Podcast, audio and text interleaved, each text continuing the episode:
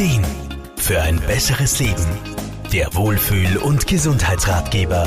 Durchblutungsstörungen in den Beinen sind leider häufige Beschwerden, die vor allem im fortgeschrittenen Alter immer öfter, aber auch früher vorkommen. Im Volksmund spricht man von der Schaufensterkrankheit. Ganzheitlicher Physiotherapeut Wolfgang Brunner-Frumann aus Graz. Man nennt sie deshalb so, weil betroffene Personen beim Spazierengehen aufgrund von Schmerzen immer wieder stehen bleiben müssen. So als ob sie von einem Schaufenster zum nächsten Schaufenster gehen würden. In der Fachsprache nennt man die Erkrankung periphere arterielle Verschlusskrankheit, kurz PAVK. Bei einer PAVK kommt es zu Engstellen und Verschlüssen der Arterien, also Blutgefäßen, im Becken und in den Beinen.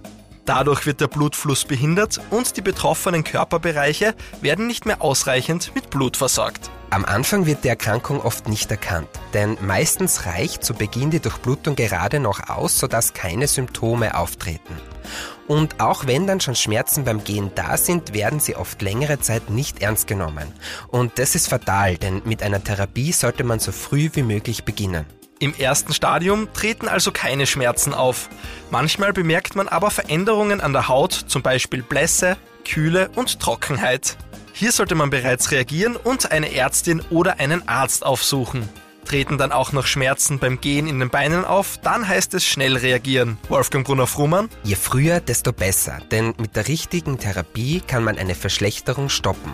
Sonst kann es in späteren Stadien auch zu Schmerzen in Ruhe kommen, bis hin, dass sogar Gewebe abstirbt und Teile amputiert werden müssen. Mittel der Wahl ist eine spezielle Gang- und Bewegungstherapie. Außerdem sollten Risikofaktoren erkannt und reduziert werden. Und neben Medikamenten sind seltener auch Operationen notwendig. Symptome ernst zu nehmen ist wichtig. Denn bei einer PAVK hat man auch ein erhöhtes Risiko für Herzinfarkte und Schlaganfälle. Denn meistens sind nicht nur die Gefäße in den Beinen, sondern auch im restlichen Körper betroffen. Internistinnen und Internisten sowie Physiotherapeutinnen und Therapeuten, die sich auf innere Medizin spezialisiert haben, sind gute Anlaufstellen, um Hilfe zu bekommen. Markus Kropatsch, Serviceredaktion. Der Wohlfühl- und Gesundheitsratgeber. Jede Woche neu